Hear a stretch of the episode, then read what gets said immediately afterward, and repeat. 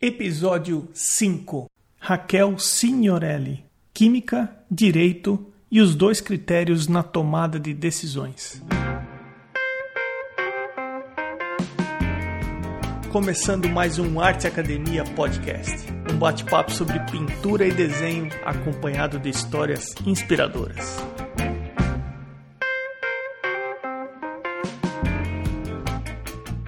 Como vão as coisas? Tudo bem por aí? Quero começar o episódio de hoje comentando sobre algumas formas bem simples de ajudar o podcast. Uma delas é deixando um review onde quer que você esteja ouvindo. O review ajuda o podcast a ser ranqueado e com isso ser encontrado quando se pesquisa por podcasts de arte. Se o podcast vem compartilhando informações que você considera úteis, ou se você vem aprendendo com as entrevistas e descobrindo novos e bons artistas, você pode participar da campanha do podcast no site Apoia-se ou apoia.se. O link você encontra no site arteacademia.com.br. Outra forma simples de ajudar o podcast é indicando alguém que você considera interessante para uma entrevista. Essa pessoa pode ser você mesmo ou aquele artista que você acompanha faz tempo e acho que daria uma boa entrevista. Visitando o site você encontra também um link para o grupo fechado do Arte Academia no Facebook. Vale a pena participar. Agora, se nenhuma dessas opções te motivou a fazer uma visitinha no site, quem sabe então seu comentário que você pode baixar gratuitamente um PDF de 16 páginas sobre luz e sombra o endereço é www.arteacademia.com.br. O bate-papo de hoje é com a Raquel Signorelli. Raquel, obrigado por aceitar o convite e seja bem-vinda ao podcast. Você poderia começar se apresentando, falando um pouco sobre a sua formação, de onde você é, um pouco sobre a sua história? Sim, é, olha, quando as pessoas me perguntam qual é a minha história com a arte, onde eu aprendi a arte, eu não sei nem como responder, porque às vezes as pessoas acham que é um pouco de, de viagem fantasia, sabe? Eu comecei pintando com. Antes dos nove anos de idade, eu só tenho essa, essa data porque nove anos foi a data que o meu irmão nasceu. Então eu sei que foi antes do meu irmão chegar na minha vida. É, antes dos nove anos de idade, eu ia para o jardim da minha avó em Teresópolis, num sítiozinho que meus avós tinham, e eu descobri, eu, eu tinha mania de mexer na, nas plantas, nas flores e nas folhas, e eu triturava as folhas para fazer o meu próprio perfume de folha de pitanga. Eu fazia a cola para colar as coisas com a cica de algumas plantas. E eu triturando a azaleia, eu vi que saía uma aguinha roxa das azaleias. E aí eu triturei todas as azaleias da minha avó e comecei a pintar com aquela água roxa. Então, assim, quando eu comecei a pintar, eu comecei a fazer aquarela antes dos 9 anos de idade, a partir da azaleia da minha avó, entendeu? E eu arranjava qualquer coisa branca, qualquer coisa clarinha que tivesse para ficar pintando e desenhando com aquela aguinha até ela sumir. Então, assim, a arte para mim começou acho que desde que eu nasci é, é para mim ela não é uma coisa que se acrescenta na vida, ela é uma forma de viver, entendeu? Então, a minha formação em arte é essa, é de experimentação, é de descobertas, sempre foi assim, sempre tive facilidade, então eu sou totalmente autodidata na arte. É, alguns momentos eu tenho uma, uma tendência a um tipo de pintura, a um tipo de trabalho manual, mas ela sempre teve presente. Enquanto eu era da área da química, enquanto eu estava como advogada, eu nunca deixei de ter esse lado. Só que isso foi crescendo, sabe aquelas sensações que ficam na gente, que não é uma bolha pequenininha e elas vão expandindo, expandindo, e uma hora o negócio estoura você não tem como controlar. Foi assim que aconteceu. É, eu passei a estudar um pouco mais depois sobre artes quando eu decidi seguir né, isso para minha vida, porque não dava mais para ela ficar no segundo plano. E, mas os meus estudos são todos autodidatas, são todos por minha conta. Tá, mas você comentou sobre química e direito, é isso? Se formou nessas áreas? Você chegou a trabalhar ah, nessas áreas? Trabalhei nas duas áreas. Minha primeira carreira foi química, química ambiental. Eu sempre fui muito ligada na, na área do meio ambiente, né? E foi criada. Minha mãe tem um, foi um exemplo muito bom em termos de preservação, e eu escuto sustentabilidade desde antes dessa moda começar. Então, eu sempre reciclei meu lixo, eu sempre fui acostumada com isso, com preservação. E aí, quando eu tive a oportunidade de fazer química com alguma especialidade, eu fiz química ambiental. E aí, trabalhei em indústria química de base, eh, cheguei a trabalhar com auditoria, com implementação de ISO 14001, 9001. E aí, fui estudar direito. Inicialmente, eu pensava em fazer direito ambiental. Achei que fosse uma forma de juntar as duas coisas. E aí depois eu resolvi que não era nada disso, eu ia ser juíza, porque como juíza eu poderia atuar muito mais na área ambiental do que como uma advogada ambiental. Então eu tenho que chamar de doutora Raquel ou não? Não, de forma alguma, de forma alguma. De que maneira você acha que essa tua formação em outras áreas te ajuda no seu dia a dia na arte? Elas te ajudam de alguma maneira ou não? ajudam. Eu não tenho sombra de dúvida que ajudam. Primeiro que uh, eu acho que quanto mais experiência você tem na vida, isso te ajuda em tudo, porque a arte ela não é só uma carreira, né? Ela é uma forma de ser. A gente não se torna artista, a gente nasce artista. Então, quanto mais você tiver informações para sua vida como pessoa, melhor para sua arte, porque a arte vem de dentro para fora. É, especificamente na área da química, eu já abusei da consistência das propriedades de algumas tintas e alguns materiais por minha conta, sabe?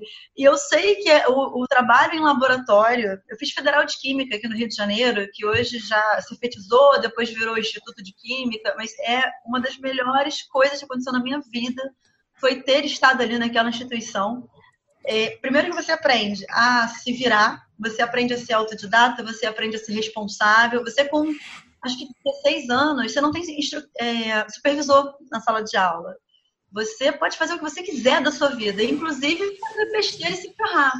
Então, é, eu tive um senso de responsabilidade totalmente é, cheio de liberdade muito cedo, por conta de ter estado lá.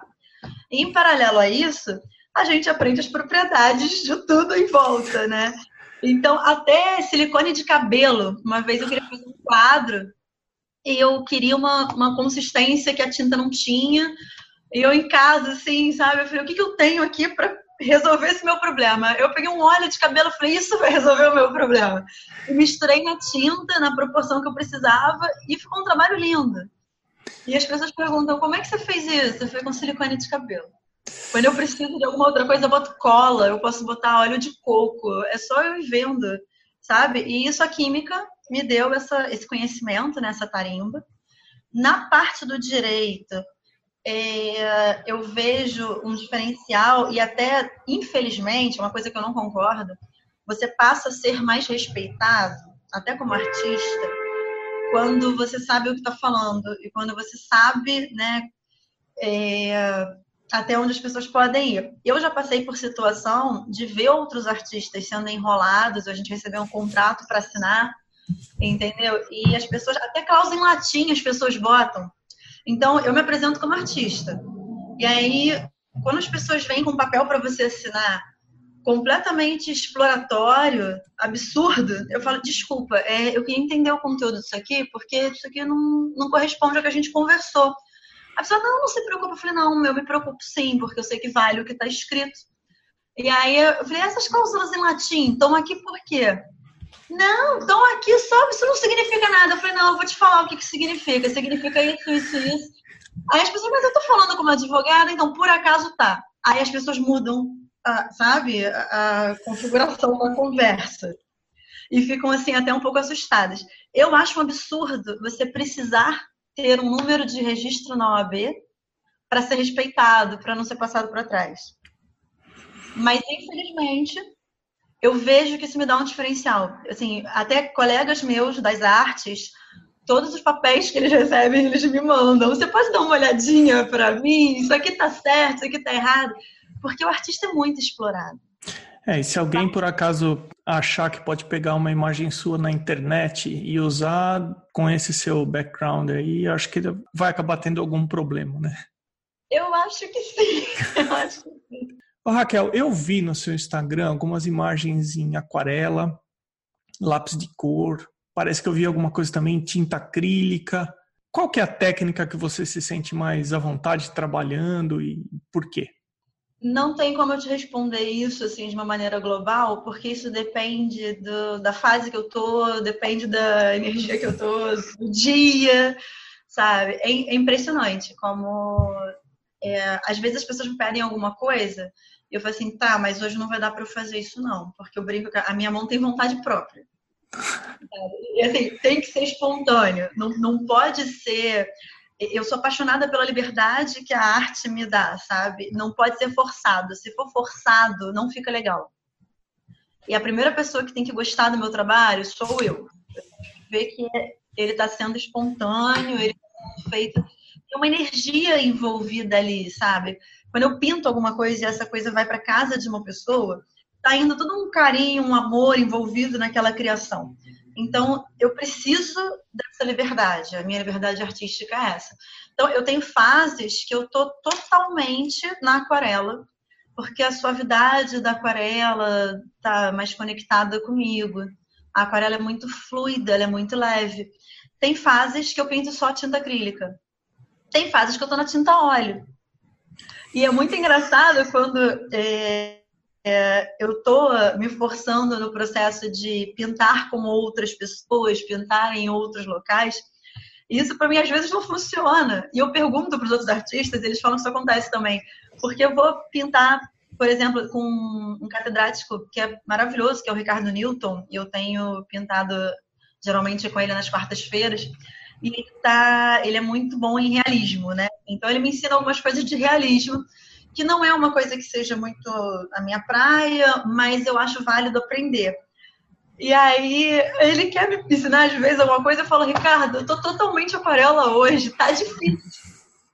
Não vai sair muito bem. Então, demora o triplo de tempo para eu fazer um trabalho a óleo quando eu tô mais voltada para outro tipo de pintura. Tem dias que eu chego lá e eu tô incorporada na tinta óleo. Então a pintura acontece assim com uma facilidade incrível, muito rápida, sabe? Flui. Então, depende da fase, depende de tudo. A aquarela, só eu falo pra caramba, então qualquer coisa você me corta. A aquarela, eu sempre, eu sempre gostei, eu sempre achei bonito. E, e as pessoas falavam assim: você vai pintar aquarela? Você pinta aquarela? Eu falava, ainda esperando o momento de começar a pintar aquarela. E aí, ano passado, foi que eu comecei a aquarela. Assim, de repente, eu fui a Portugal, fiquei dois meses em Portugal, foi um momento de crescimento enorme para mim como artista. Eu sabia que eu precisava fazer isso. E visualizando aquarelas lá em Portugal, eles trabalham muito com essa linha. Eu senti aquele comichão de falar, agora está na minha hora de ser aquarelista. Então a aquarela veio para mim em 2018, é super recente. E foi vendo o trabalho dos outros, eu senti, assim, eu fui tocada pela aquarela como eu nunca tinha sido. E eu entrei numa loja, comprei uma aquarela incrível, material, assim, muito bom, que lá tem um acesso muito melhor do que aqui, num custo muito mais viável. E aí eu comprei e eu, eu, eu lembro do vendedor falando assim, você é aquarelista? Eu falei, sou. Agora? e eu comecei a fazer as aquarelas, e eu lembro das postagens e o pessoal aqui no Brasil, né, falando: Nossa, eu não sabia que você era tão boa na aquarela. Eu falei: ah, Nem eu, acabei de Então, fiquei numa fase de aquarela maravilhosa, que assim, foi a hora que ela quis surgir, entendeu? Todos os seus trabalhos são 100% autorais ou você pega encomendas para fazer? Como que você trabalha isso? Já que tem, ele está relacionado com o dia, com o momento que você está vivendo. É, eu pego encomendas, eu gosto muito de trabalhar. Tem algumas, alguns tipos de encomenda né, que são mais especiais, são deliciosos de trabalhar. É, quando a encomenda é alguma coisa, é muito raro acontecer, mas se acontecer da encomenda ser alguma coisa que seja muito contrária a, a, aos meus princípios, à minha natureza, assim, eu até hoje eu consegui direcionar, sabe, assim, dar umas opções, umas ideias que adaptassem aquilo e eu fiz de outra forma e o dono da encomenda adorou, então tá tudo certo. Mas eu prefiro, claro, trabalhar com mais liberdade, né? Eu, eu às vezes recebo muita encomenda assim, eu quero alguma coisa sobre X. Qual seria a sua visão sobre isso? Como você faria isso? E a pessoa me dá liberdade. Então, para mim, é perfeito. É uma delícia. Assim. Até hoje, eu sempre os feedbacks foram muito gostosos, sabe? Mas eu acho muita responsabilidade você fazer encomenda quando é para alguém botar alguma coisa, um presente especial, ou para botar no, no, quarto, alguma imagem especial, é, para mim não é só pintar. Eu tenho que, sabe, conversar com a pessoa, me conectar com a pessoa. Eu, eu preciso disso, para eu conseguir sentir o que a pessoa quer, porque tem coisas que você não mede com as palavras, você precisa sentir. E aí, dessa forma, até hoje, eu sempre tive um feedback muito positivo. Que às vezes as pessoas ficam assim: nossa, você conseguiu entender o que eu queria melhor do que eu. Agora que eu estou visualizando, eu vi que está perfeito. Então, isso é muito gratificante. Nesse aspecto, encomenda, nossa, é uma gratidão absurda. Mas trabalhar com total liberdade, né, da criação, de fazer o que você quer, eu acho que é o supra-sumo para todo artista. Você comentou que você, às quartas, tem pintado com um outro pintor que tem uma abordagem mais realista. Partindo do fato que você é autodidata, quanto te ajuda você pintar lado a lado com outro artista, você entender, você entender você mesma em relação a qual é a sua diferença? Por trás dessa pergunta, eu queria tentar entender o seguinte: como que você procura melhorar, procura identificar no seu trabalho. Eu acho que eu tenho que melhorar um pouco mais aqui, um pouco mais ali. Olha, eu. Uma pergunta complexa, né? Assim, eu acho que está me acrescentando muito, porque sair da zona de conforto faz a gente crescer. Pintar realismo não é o que eu gosto. Porque eu também sou apaixonada por fotografia, gosto muito de fotografia. E aí eu acho que a gente entra um pouco, às vezes, no campo da fotografia, sabe? Então, não, não me dá prazer é, não ter a liberdade. E às vezes eu, eu identifico, ele bota um objeto assim e fala: olha, pinta essa jarra do jeito que tá.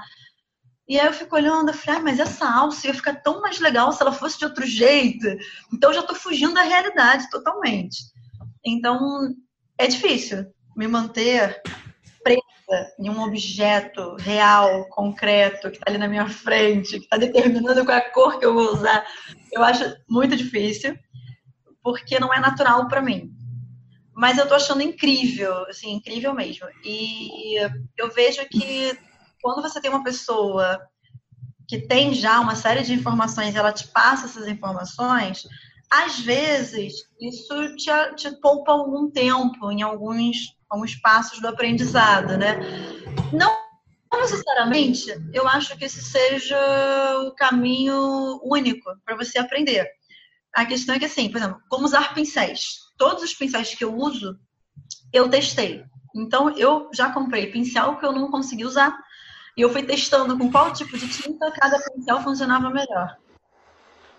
E, por exemplo, para tinta óleo, que é o que o Ricardo Newton usa, é, eu não fazia ideia de que o pincel de cerda dura seria o melhor para pintar. Eu poderia descobrir isso sozinha. Só que quando eu cheguei lá, ele me falou: olha, você usa esse pincel assim que vai ser melhor. Então, em minutos, eu entendi o pincel que era para usar, eu reduzi um tempo absurdo.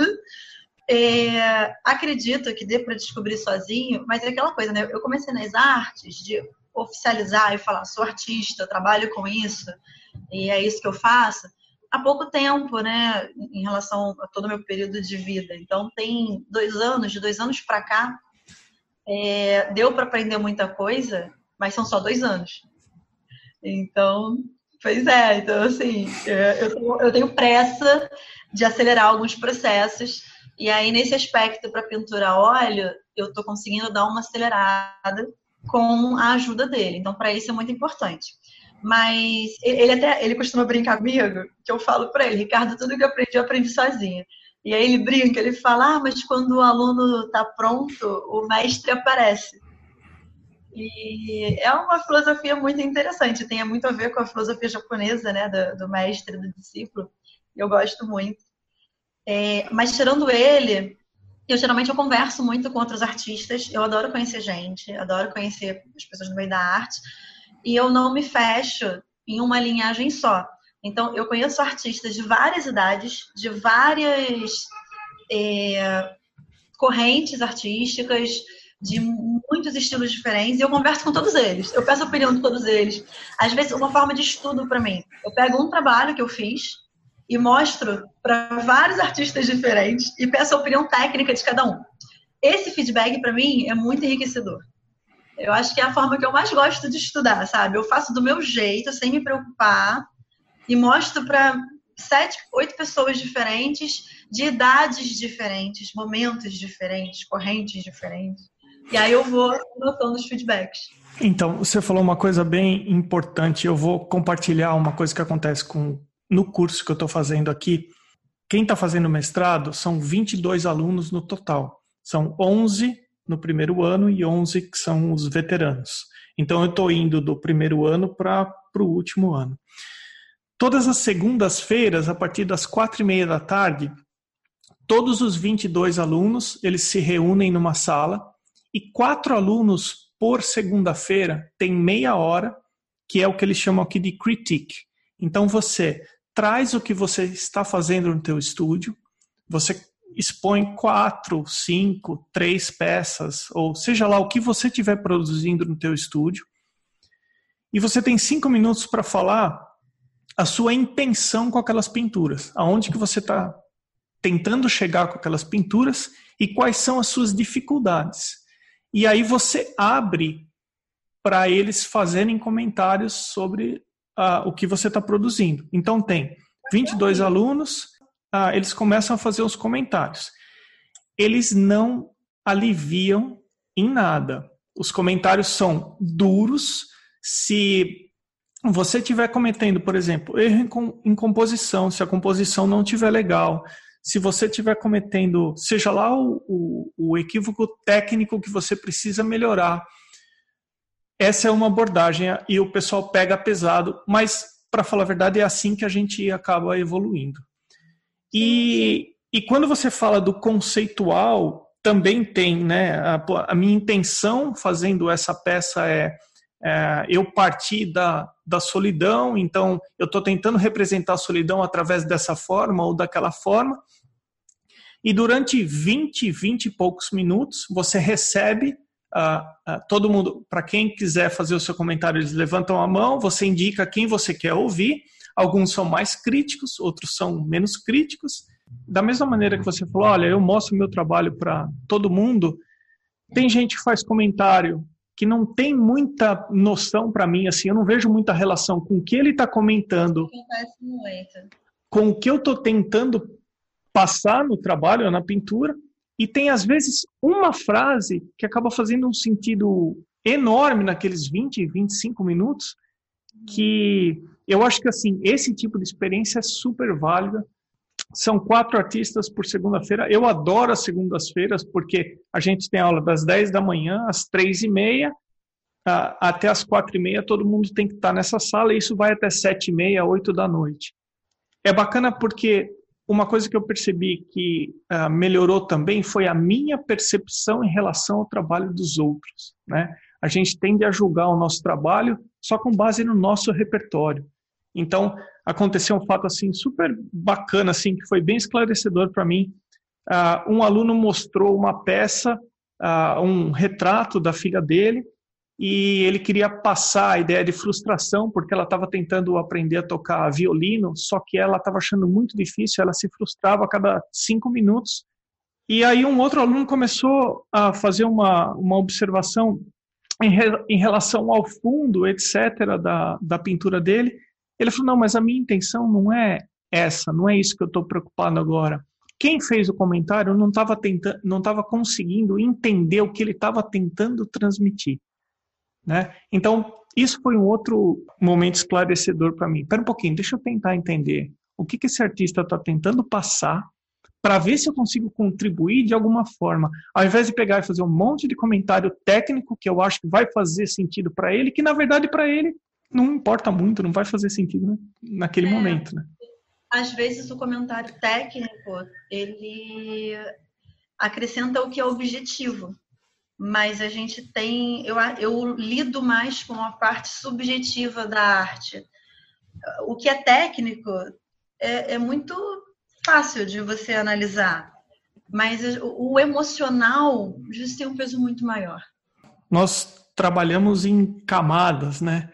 E a artista tende a trabalhar numa camada mais profunda, né? Não rasa, né? Eu não gosto de, de pensar na pintura como uma coisa rasa, né? Nem eu. Eu também vi no seu Instagram que você participa de algumas feiras ou tinha alguma coisa parecida com um stand. Como que você trabalha a parte comercial do teu trabalho? Como é que você faz dinheiro com a sua arte? Então, é, a gente tenta vender, né? A ideia é sempre vender, comercializar ou receber encomendas a partir do que a gente mostra. E uh, eu, em geral, mais ou menos uma vez por mês, eu participo de alguma feira. Tem uma que eu acabei criando mais relação, então já participei acho que de umas cinco ou seis edições dessa feira na, no Cobal do Leblon. É, eu escolho de acordo com a organização, de acordo com o ponto também que a feira se localiza, porque infelizmente no Rio de Janeiro arte não faz muito parte da cultura das pessoas, então de bairro para bairro faz uma diferença grande também. E é um ponto de comércio muito bom, assim, você tem contato direto com o público, você gera às vezes do pós-feira, né, a pessoa pega o seu contato, vê o seu trabalho e ela vai refletir sobre aquilo, e aí ela não, ela não quer um quadro que ela viu pronto, mas ela queria pedir uma encomenda para você mais específico, e aí ela entra em contato. Então, a feira para mim é excelente, é uma forma de divulgação, de interação com o público, assim, sabe, mais imediata, e de venda, que é a, finalidade primária da feira é essa, né? Então eu trabalho com a feira, eu trabalho muito pelo Instagram, eu estou sempre postando, eu tenho quatro Instagrams do, das minhas artes. Quatro? Eu, pois é, porque eu fui dar uma estudada e eu vi que tem que segmentar.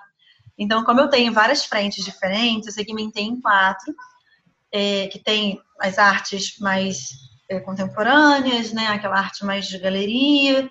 Tem o meu Instagram maior, que eu boto as feiras onde eu tô, boto aquarela, boto.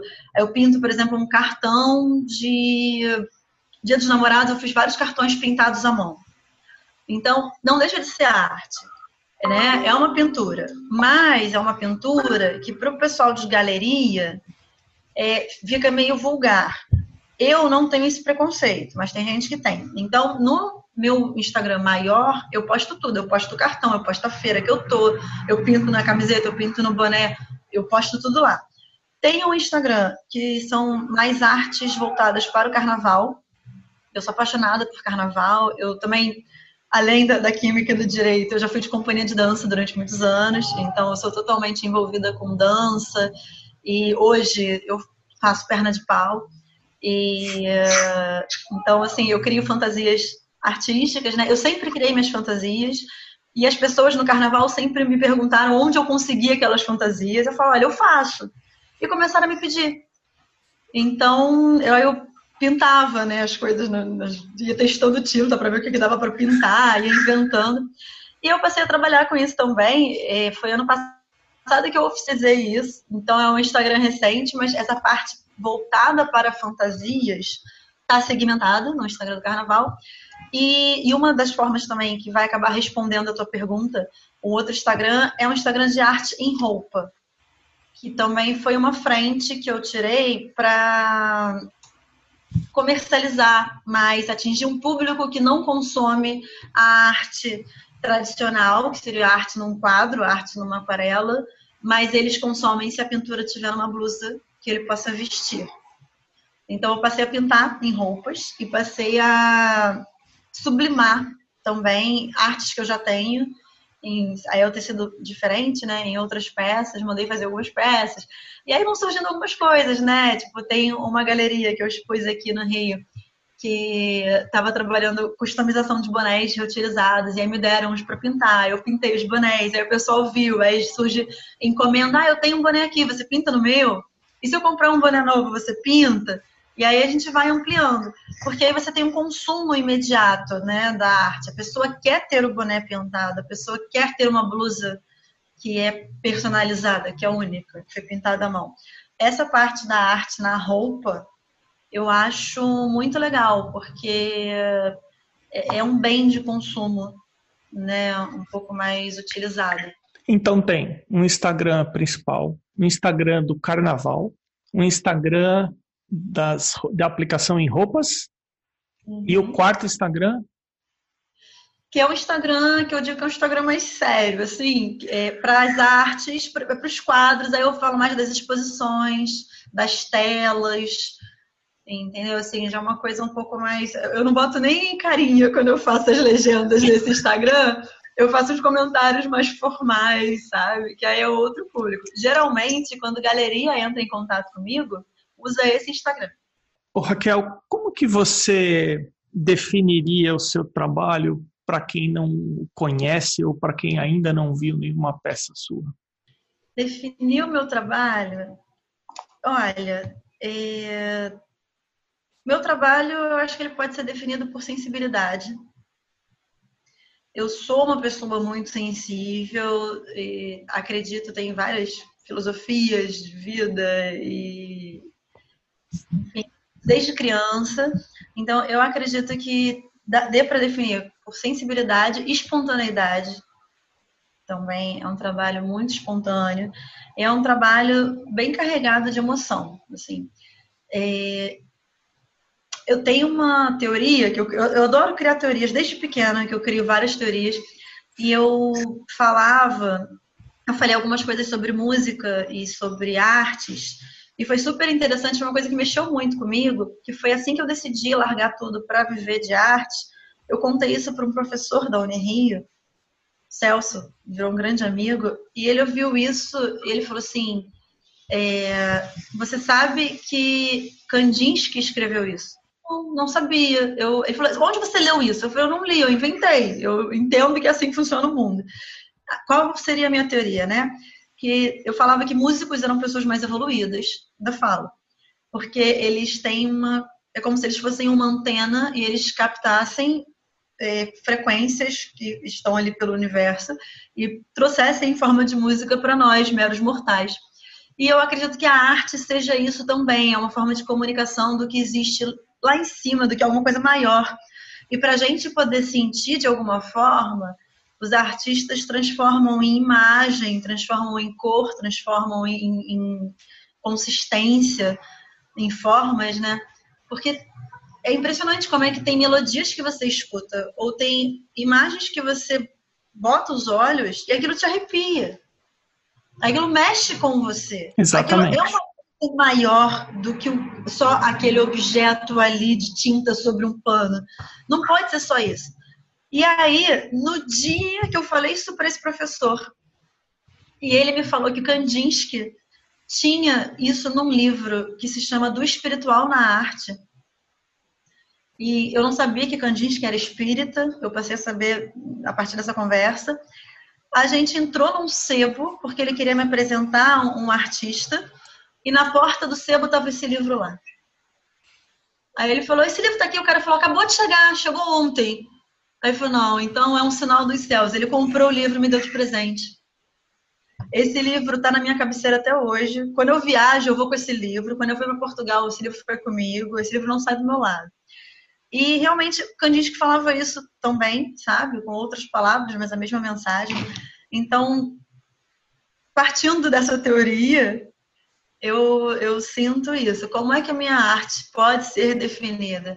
É alguma coisa espiritual eu concordo com o que você falou em relação à sensibilidade. Eu acho que o artista, de uma maneira geral, independente da área, se ele faz dança, se ele desenha, se ele pinta, se ele é compositor, eu acho que tem uma sensibilidade envolvida nisso tudo. Eu acho que quanto mais a gente conhece a si mesmo e quanto mais a gente se aprofunda em relação a quem a gente é, melhor a gente pode se expressar E é realmente muito difícil mesmo é, definir como é o nosso trabalho, porque a gente tem que definir quem a gente é para falar quem é o nosso trabalho. Então, realmente não é uma coisa simples assim de falar, eu prefiro azul ao invés de amarelo, né? A essência do artista, quando você acaba vendo as obras dele, né, e ele acaba se expressando dessa forma visual, e se a gente tem essa sensibilidade, a gente acaba é, entendendo mesmo. Tem alguma coisa, principalmente nos, nos grandes mestres, que eu não sei dizer o que, que é, que eles conseguem passar através da pintura coisas que. Ah, vou dar um exemplo. A primeira vez que eu vi uma pintura do Van Gogh, eu me emocionei. Eu fiquei na frente da pintura e eu me emocionei. Poxa vida, o que, que faz aquela pintura me emocionar? Primeira vez que eu vi um Monet e um Rembrandt. Foi a mesma coisa. Eu já vi mais imagens, já vi um monte de imagens, mas por que essa imagem que eu estou vendo aqui na minha frente, que tem aí, sei lá, 300 anos, 500 anos, está me emocionando? Eu não sei explicar por quê, mas que tem alguma coisa que você coloca numa imagem que você atinja uma outra pessoa, é uma ponte mesmo, isso sem, sem dúvida nenhuma. É, o Van Gogh para mim é muito especial e eu até pintei um, um, quadro fazendo uma homenagem a ele, né? Eu misturei dois quadros dele em um só, com a minha técnica e, e com as minhas formas. É, eu não fiz com nenhum outro pintor ainda, apesar de ter vontade, ele foi o primeiro, porque o Van Gogh, você vê, ele tem a capacidade de te emocionar com a pintura. Ele era um ser extremamente emocionado, a ponto de não conseguir caber nesse mundo. Da forma como a gente é condicionado aqui. Ele não tinha como caber. E ele sofreu muito na, enquanto ele estava aqui. Por isso, o sofrimento dele, né, aquela loucura dele, é loucura para a maioria das pessoas. Mas aquilo não é loucura, aquilo é genialidade. Essa genialidade transborda as regras da sociedade estúpida e limitada.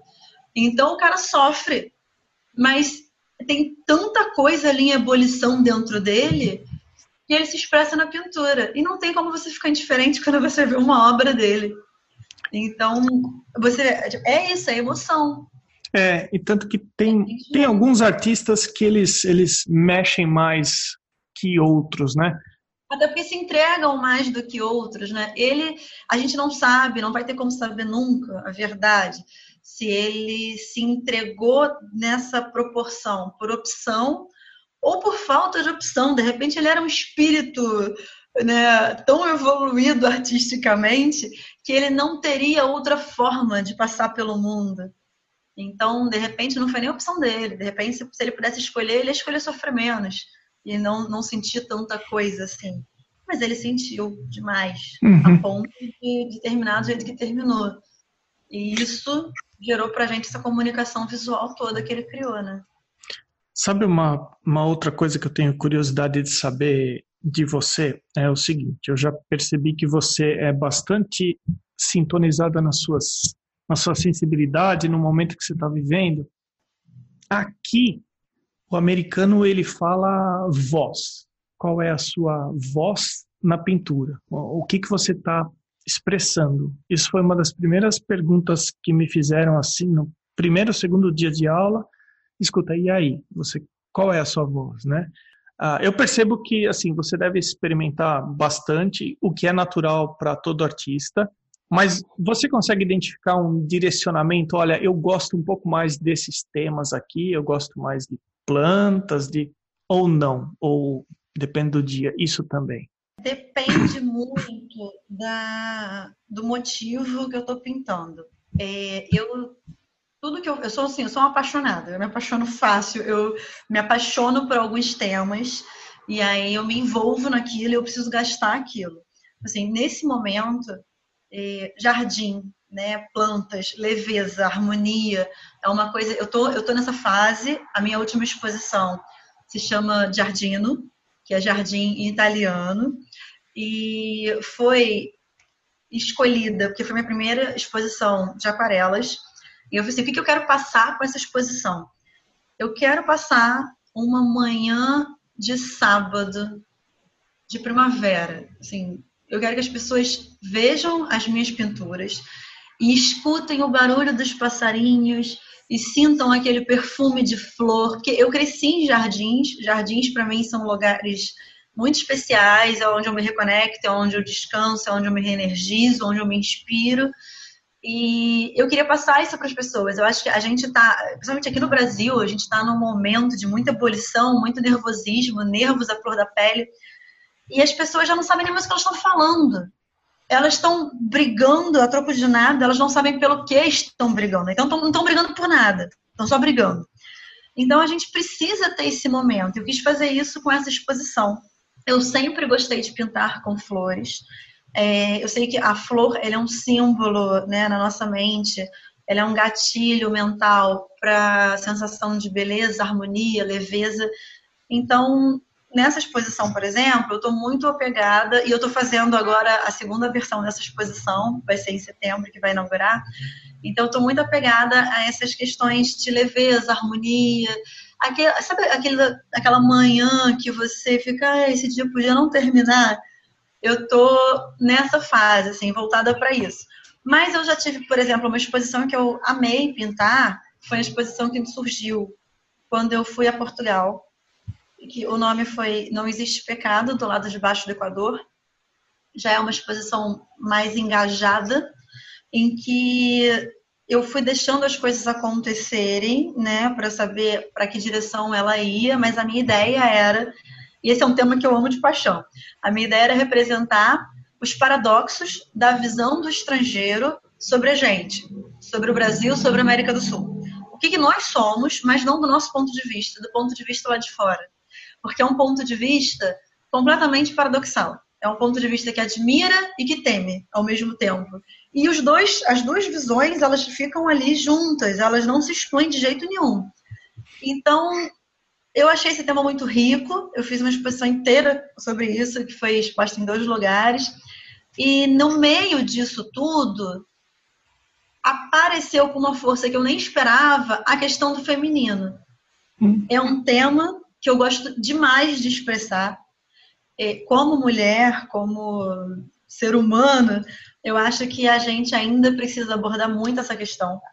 E em todas as minhas carreiras e na arte não é diferente. Eu vejo o quanto é difícil ser mulher e ser tratada como profissional. Então, é, a mulher acabou surgindo muito nesse tema do não existe pecado do lado de baixo do Equador sempre que eu posso representar alguma coisa feminina, eu também represento, e assim, de coração. Para mim acaba sendo espontâneo. Se eu, se eu me distrair, eu estou representando isso. É, essa é a sua voz. Ou então, esse é um, é um indício muito forte de que é isso que você tem de mais profundo para expressar, né?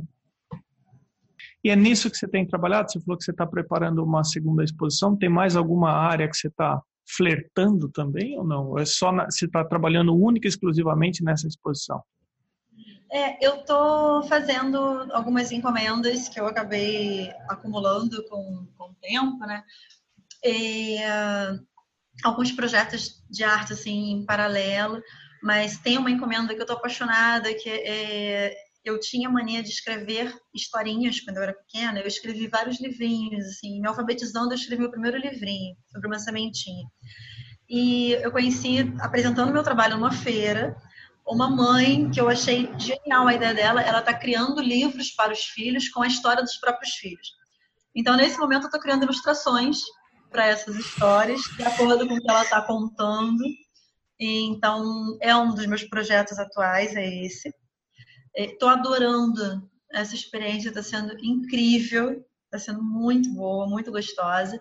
E estou fazendo, né, tirando as outras encomendas que eu estou recebendo, vou, entregando, estou preparando a exposição para setembro, que coincidentemente é, eles estavam procurando alguém para fazer uma exposição sobre a primavera, porque setembro aqui né, é a chegada da primavera, e viram minha exposição sobre jardins E aí convidaram para ir para esse Centro Cultural de Itaipava, que é um lugar incrível no Rio de Janeiro. É um ponto no Rio onde se cultiva mais artes, as pessoas têm mais envolvimento com esse tipo de movimento. E estou super feliz com o convite. Então, a exposição vai ser maior do que a minha primeira exposição das aquarelas. Então, estou ampliando. Estou criando peças exclusivas agora. Legal. Raquel, eu vou te fazer uma última pergunta agora em relação à primeira pergunta, o primeiro tema que a gente conversou no comecinho da entrevista, para fechar a entrevista com ela. Você atua em duas carreiras diferentes de arte. Tem gente que ouve a gente que não se dedica 100% à arte, tem uma outra carreira, o que não é nenhum demérito, mas sempre fica com uma vozinha comentando: pô, eu podia investir um pouco mais de tempo na minha arte. O que você falaria para uma pessoa que tem o seu trabalho fora da arte, mas de repente gostaria de falar: você quer saber? Eu acho que eu vou mergulhar na arte. Como você fez? O que, que você falaria para ela?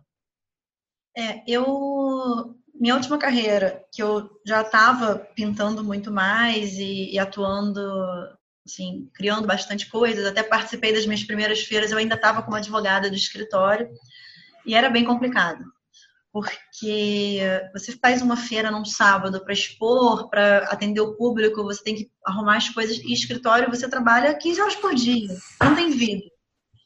E eu sentia muito cansaço, principalmente mental, muito estresse, eu não conseguia criar. É, a cabeça fica saturada, você não consegue chegar em casa com tudo acumulado, sem tempo para dormir. Aí você fala, não, eu, não vou, eu vou dormir menos ainda, eu vou pintar agora. Não dá, acaba que não, não funciona. E, bem, assim, teve uma hora que eu falei, não quero isso para mim. Qual é o padrão, o critério que eu uso tá, para tomar essas decisões na minha vida? Eu fiz duas coisas. Primeiro que eu sempre me sintonizo muito com o mundo à minha volta, e eu rezei bastante da minha forma particular de rezar, que seria interagir né, com as energias, e eu pedi um sinal. E aí eu postei um quadro que eu fiz com 14 anos de idade no Facebook, por acaso, assim, postei de bobeira, e um senhor que eu não conhecia na época, hoje eu conheço, sei quem é, tenho contato até hoje, no, na mesma semana ele mandou uma mensagem assim, esse quadro é seu, quanto é que é? Eu quero comprar. E eu não tinha pretensão de vender o quadro. Eu fiz com 14 anos de idade. E aí eu falei, poxa, será que isso é um sinal? Eu falei, não. Que sinal, hein? Pois é. Aí eu fiquei super feliz. Depois ele olhou o preço, ele comprou o quadro. Eu falei, caramba, eu fiquei emocionada. Aí eu falei, pô, manda outro sinal, porque vai que não é, vai que não sabe assim, é uma decisão muito séria. Aí nesse manda outro sinal, mas assim, uma, uma dica. Quando você pede esse tipo de retorno do universo, você tem que estar com o coração aberto para isso. Né? Você tem que ser uma pessoa disponível para isso, senão não funciona. E aí eu pedi um segundo sinal, e aí foi muito engraçado, porque eu fui na academia que eu frequentava pós-escritório, uma menina que eu pouco conhecia, ela virou para mim, e era uma coisa assim, tipo, no dia seguinte acontecia, sabe? Ela virou para mim e falou: Escuta, você não é você que gosta de arte, que pinta, faz umas coisas? Eu ganhei um par de convites para o Arte em Rio. E eu não vou poder ir. Você quer ir? Eu te dou os convites. Aí eu falei, pô, acho que era, não lembro se 60 reais cada convite, sabe? Cada ingresso. Eu falei, você vai me dar os convites? Eu falei, pô, não é pelo convite. Aí eu falei, ok, tomei minha decisão. É, vou largar tudo e vou viver de arte. Qual é o meu outro critério, além dos sinais? E esse eu acho que é um critério que é para a vida toda. Assim, é para qualquer decisão que a gente possa tomar em qualquer aspecto. Eu penso, quando eu tiver 80 anos de idade e olhar para trás, se eu vou ter me arrependido de ter feito ou de não ter feito. Eu me recuso a ser um desses memes que a gente vê as pessoas postando entendeu? No Instagram, da velhinha olhando para ela no espelho e dizendo desculpa. Eu não vou fazer isso. Então, quando eu tiver 80 anos de idade, eu vou olhar no espelho, então eu falo, eu fiz. Pô, foi difícil pra caramba, larguei tudo, minha família enlouqueceu, fui repreendida por todo mundo, me chamaram de maluca, fiquei sem dinheiro, mas eu fiz. Porque eu sei que isso vai ser o que vai ter mais peso quando eu tiver 80 anos de idade do que todos os perrengues que possam acontecer. Esse é um critério que eu uso para minha vida, em qualquer situação. É o que, que eu vou pensar sobre isso com 80 anos. Você sabe que uma das coisas que as pessoas mais se arrependem no final da vida é de não ter corrido mais riscos, não ter se arriscado mais. Exatamente. Raquel, a gente está chegando no final da sua entrevista.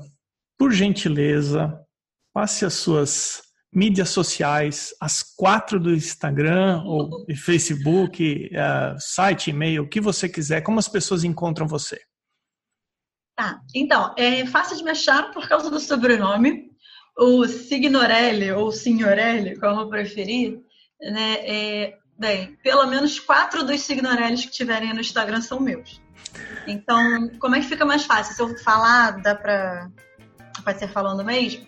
Então, meu Instagram maior, né, que é o mais antigo, que eu posto tudo, e eu respondo pelos quatro. Assim, às vezes eu demoro um pouquinho, mas eu respondo nos quatro. É Atelier Raquel Signorelli tem também, se colocar só Raquel Signorelli, tem esse perfil também. Signorelli no Carnaval, sou eu, também me acha. E Signorelli Arte para Vestir. E Raquel Signorelli é o meu nome no Facebook e tem a página que é Ateliê Raquel Signorelli. Então, não é difícil de me achar. É, posso deixar meu e-mail também, que é o sig arroba yahoo.com.br, porque eu sou dessas que ainda uso Yahoo. é, muito é, recriminada por isso, eu ainda uso, eu sou antiquada. Então, que é o SIG, que U é. Que eu vou colocar essas informações no, no, na descrição no, do podcast. Então, além das pessoas ouvirem, é só conferir nesse episódio seu aqui, que vão estar os seus mídias sociais. Raquel, muitíssimo obrigado de você ter aceitado participar da entrevista, participar do podcast. Eu desejo sucesso na sua próxima exposição, que não só, na expo, não só na exposição, mas na carreira que segue aí. Obrigada a você, obrigada pela iniciativa também, pelo convite. Essa foi a Raquel Signorelli. Não deixe de ajudar o podcast deixando um review onde quer que você esteja ouvindo. Eu sou o Emerson Ferrandini, obrigado pela companhia e até o próximo episódio do Arte Academia Podcast.